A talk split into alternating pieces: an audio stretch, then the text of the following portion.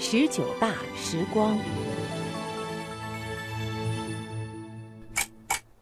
河南兰考。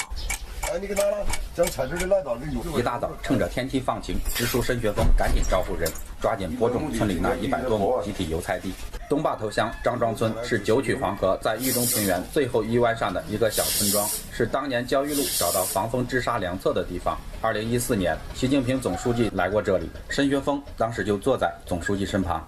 在地里干着活儿，申学峰和村民还聊着总书记这次在十九大上的报告。十九大对土地这个政策再延长三十年，这样一来心里就踏实多了。单靠传统种植模式要发家致富可能性不太大。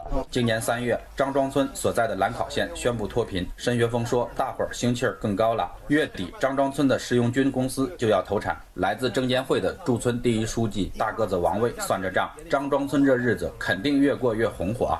一个月一年产值就四千多万，招三百个工，每个工人一个月挣五千块钱，一年挣六万。按照总书记的要求，三年之后肯定小康。山西大同煤矿，走一圈大概就是个两千米左右吧。沿着两千米长的输煤皮带，贺伟开始了今天第一次巡检。四十一岁的贺伟，一年前才到塔山二电厂当安检员，之前二十年他也做安检，岗位却在井下。矿井关窑门的时候，说实在的，对这个老矿的感情比较深了，非常失落。贺伟说的老矿就是大同煤矿通家梁矿，这是山西省去年去产能关闭的最大矿井。贺伟曾以为去产能就是丢饭碗，没想到矿上承诺身份不变，待遇不降。他被转岗分流到塔山二电厂，很快在新岗位如鱼得水。